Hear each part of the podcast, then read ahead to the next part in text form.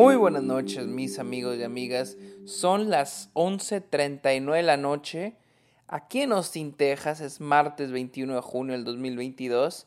Y si están escuchando un chingo de ecos es porque me estoy mudando, no tengo los muebles eh, puestos, solo tengo una camita que estoy acostado y hay mucho eco. Así que es lo que hay, raza, es lo que hay. Y ya van varios días desde que vi esta película y yo creo que ya es hora que le haga mi opinión de la nueva película de David Cronenberg. Crimes of the Future. Pero antes, bienvenidos a Está OK, este podcast donde yo les hablo de cine, de series, de la temporada de premios, de festivales y otros temas relacionados al mundo del cine. Mi nombre es Sergio Muñoz. Recuerden seguirme en redes sociales, estoy como arroba el Sergio Muñoz, estoy en TikTok, estoy en Twitch, estoy en Twitter y estoy en Instagram, arroba el Sergio Muñoz. También estoy en Letterboxd como Sergio Muñoz Esquer, donde pueden encontrar todas mis opiniones de las películas que veo a diario.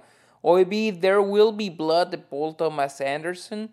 Y ya está ahí, ahí puse cuánto le di, es, una es mi película favorita de Paul Thomas Anderson y tuve el honor de verla en el cine. También amigos, los, los invito a que le caigan a Patreon o se suscriban a Twitch a cambio de beneficios como episodios exclusivos, videollamadas, watch parties. Ya la semana pasada tuvimos la watch party de este El Diablo al Vista a la Moda. Así que eso y muchas cosas más en Patreon. Amigos, vamos a hablar de Crimes of the Future de David Cronenberg, la cual, este, desde que se anunció para Cannes, era una película que yo tenía muchísimas, muchísimas, muchísimas ganas de ver. Este, llegó a Estados Unidos hace alrededor de hace dos semanas, tres semanas casi, el inicios de junio. Yo andaba en México y de hecho Luisa, mi novia Luisa, sí la vio cuando se estrenó. Eh, había visto los trailers, los pasan en el cine.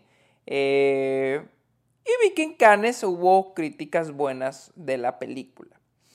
Eh, la película, este, la nueva película de David Cronenberg, sigue a Soul Tensor, interpretado por Viggo Mortensen, un hombre que vive en este futuro distópico donde las personas ya tienen la habilidad de alterar completamente su cuerpo, sus órganos, cada miembro de su cuerpo, hacerlo, ¿cómo le llaman? La, hacer las cosas más sintéticas. Se han adaptado a, la, a lo sintético de la naturaleza, por así decir.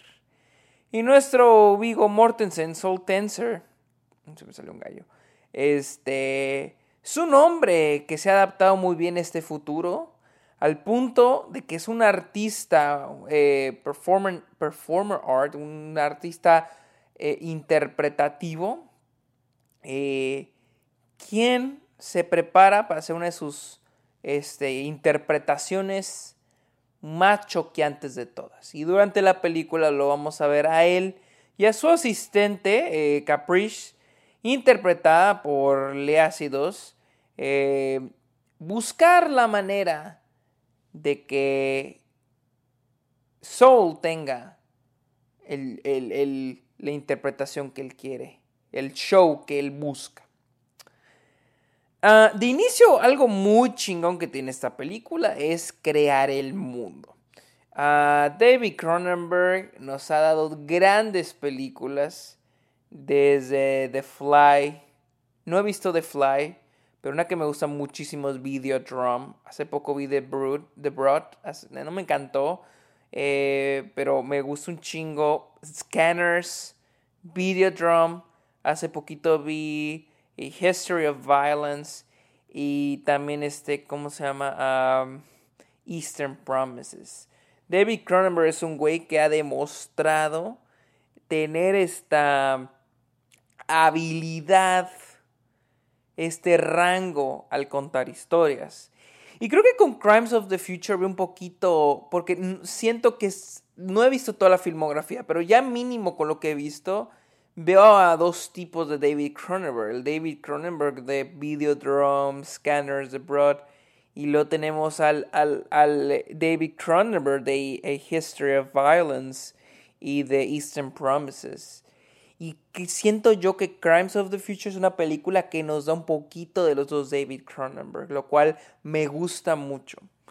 Eh, la película, algo que sabe hacer muy bien, y les digo, es parte de, la gran dirección de David Cronenberg es el tono y el mundo en que nuestros personajes viven.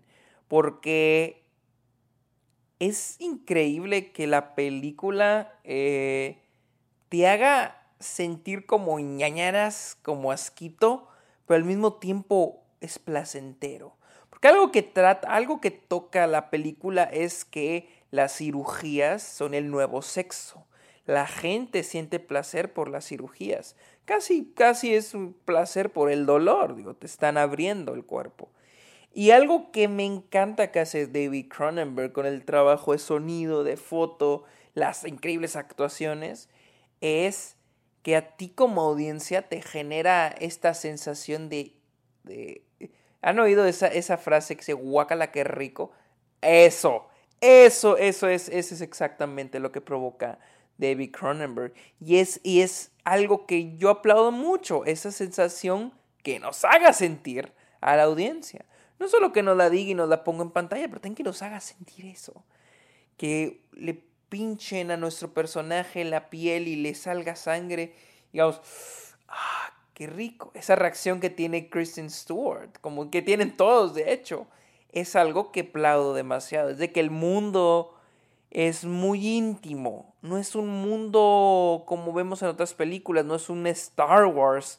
No es un este. Sí, no es un mundo futurístico ni que no llega a ser ni siquiera a la escala de Children of Men pero es efectivo, es efectivo para entender lo que nuestros personajes están viviendo y lo que en este caso están sintiendo. Y para mí es un punto muy efectivo para la película.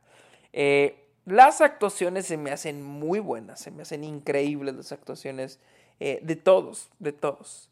Este, el trabajo de fotografía, pues es un trabajo de fotografía típico de David Cronenberg es sencillo, pero para mí luce, para mí funciona. Este. Algo que mi pero con esta película es. Pues es la historia en sí, es el guion. Ah, pues les digo, vemos a nuestros personajes que buscan este. Pues crear este show que, que el personaje Vigo Mortensen está planeando. Pero también vamos a ver a la gente, a los fanáticos, por así decir, aquellos que se les quieren unir, ¿no?